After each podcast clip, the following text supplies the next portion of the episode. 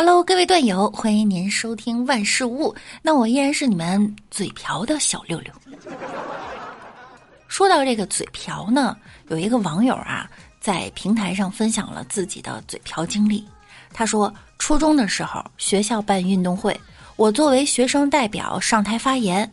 发言最后，我一脸骄傲的大声喊出：“我宣布，奥运会现在开始。”全校老师和学生都沉默了。校长还得想呢，所以比赛第一有一第二吗？其他网友说了，还是忘不了小学音乐课，音乐课代表说：“预备，叫。”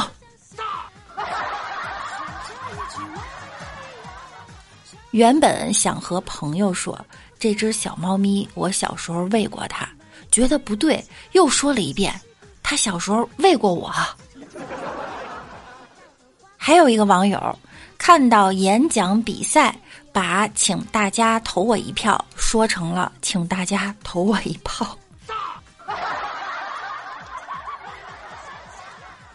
还有网友说，演讲的时候嘴瓢了，说成了“花木兰女扮童装”。花木兰她卖不卖男装啊？永远忘不了我小学读眼泪大颗大颗往下掉，读成了眼珠大颗大颗往下掉。好家伙，这是恐怖片啊！之前呀，看到一个更离谱的，有个人去正新鸡排，本来想要说要一份干梅味儿的鸡排，结果开口就说成要一份肛门味儿的鸡排。啊啊这嘴瓢瓢的，逛商场想买银饰，结果都是金店。我随口一问，哎，怎么没有卖银的？我怕这个一会儿给我和谐了。就之前吧，不小心撞到了一个小姐姐，本来呢想跟她说声抱歉的，结果出口就是道歉。小姐姐看我的眼神儿，我至今不能忘却。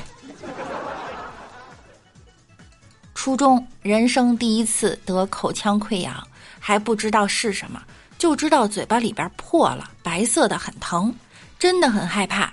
晚自习请假和朋友一起去看医生，医生说没事儿，上火导致的口腔溃疡。当时呢，我就不是特别懂，还是很害怕。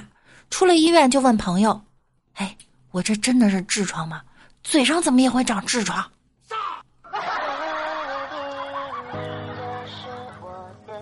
有一次，我朋友在趵突泉那儿，我打了很久他的电话，他都不接，我还以为他掉里面了。然后好像是第八个电话接通了，我就急忙的问他：“你没事吧？趵突泉。”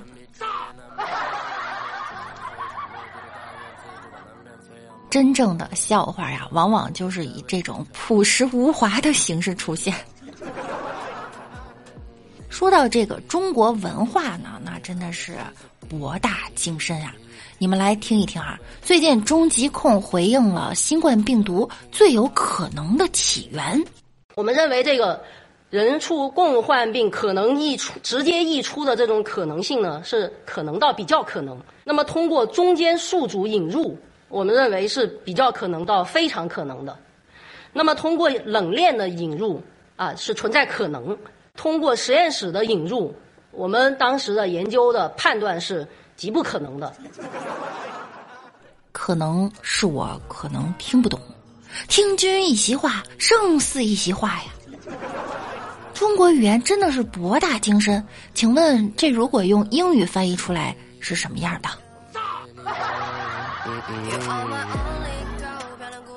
当代大学生的身体素质啊，有多玄学？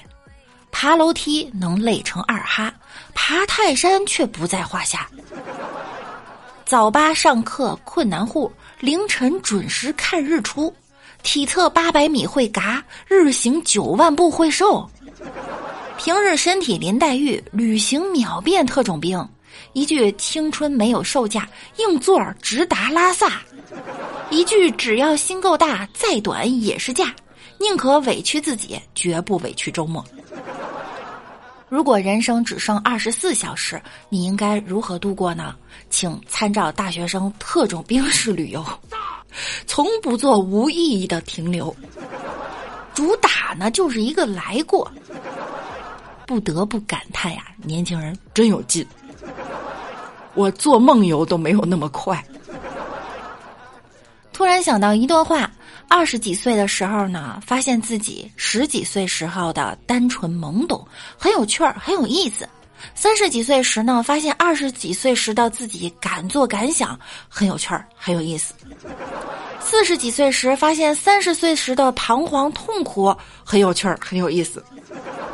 若到了中年，这种事物总是在事后才体现出的意义的诅咒，还无法启迪到你。